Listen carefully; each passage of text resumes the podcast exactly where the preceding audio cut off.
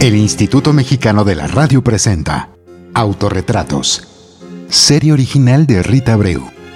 En el papel de Emma Godoy, Janet Arceo, conductora del programa La Mujer Actual, donde semanalmente se escuchaban reflexiones y consejos desde la filosofía y la psicología con el estilo incisivo de la doctora Godoy.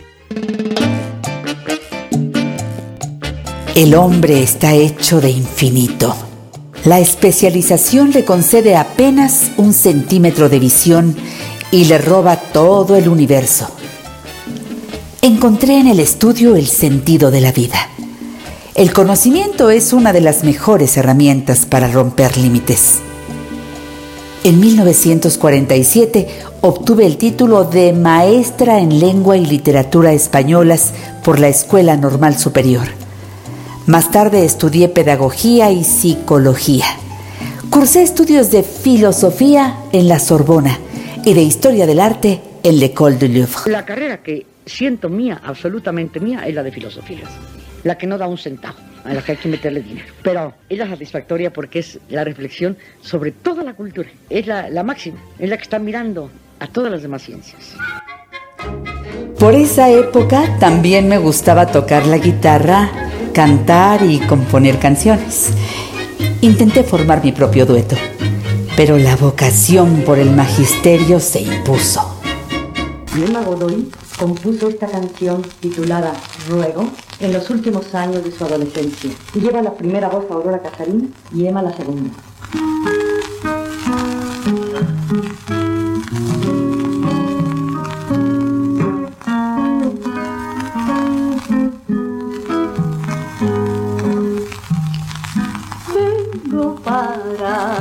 Decirte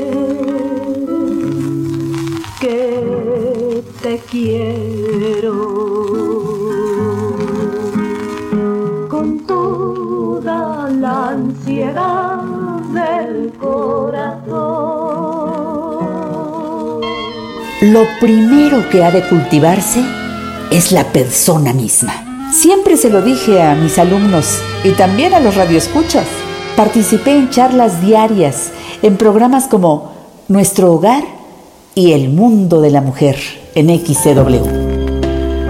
Pues amigas y amigos, aquí en El Mundo de la Mujer hoy tenemos a una famosa estrella de la canción. Ay, qué bonito. Primera vez nadie conoce mis canciones más que yo. Bueno, es Emma Godoy, como ustedes pueden escuchar. Pero Emma Godoy en otra fórmula, en lo que no estamos acostumbrados a escuchar de Emma Godoy. Entonces, a fuerza de tanto regaño, ¿verdad?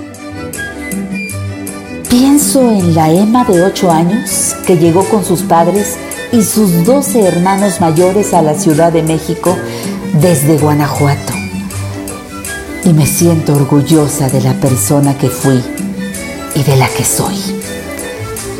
Me gusta usar las palabras directas, dándole su valor.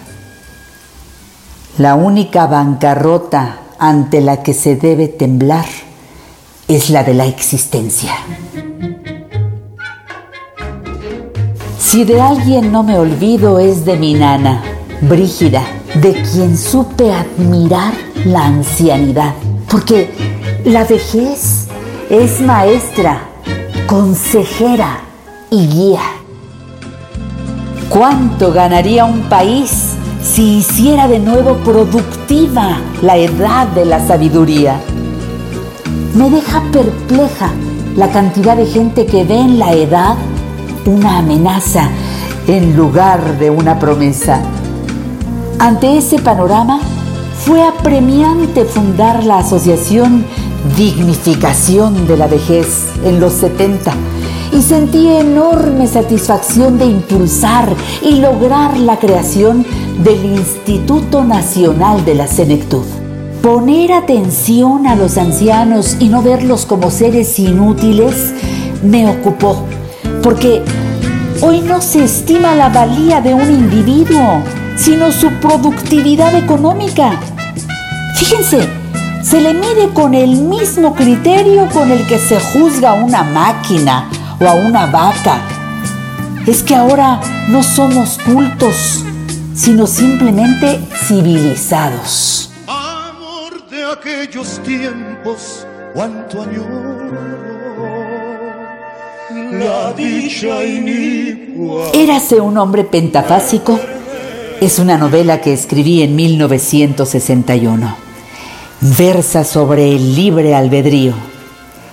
Vivir consiste en el infinito cansancio de escoger. Somos una voluntad forzada a decidir. Por este libro me dieron el premio William Faulkner de la Universidad de Virginia. Oye, Emma, es que era como para que tú te dedicaras a la composición. Bueno, pues si quieres me dedico. Todavía Siempre es es un tiempo. buen momento, Dejamos la filosofía y nos ponemos a, a cantar en los camiones. que siempre fue mi... No tienes que dejar la filosofía, todo lo puedes conjuntar. ¿Tú crees? Yo creo que Mm. A mí me daba mucha vergüenza que supieran que había escrito canciones, porque si yo era filósofa, ¿cómo haciendo canciones, cancioncitas así populares de amor? Pues no. Me integré al equipo de El Mundo de la Mujer con Janet Arceo en 1985.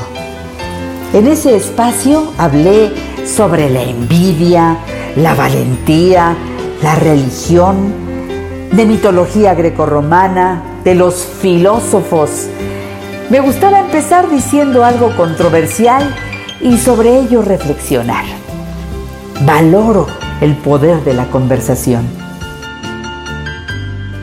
Para despedirme hoy, yo te diría que para despertar tu afición por las ciencias, dejes en tu mesa de noche algunos libros de psicología, historia, física popular, biología, filosofía, astronomía.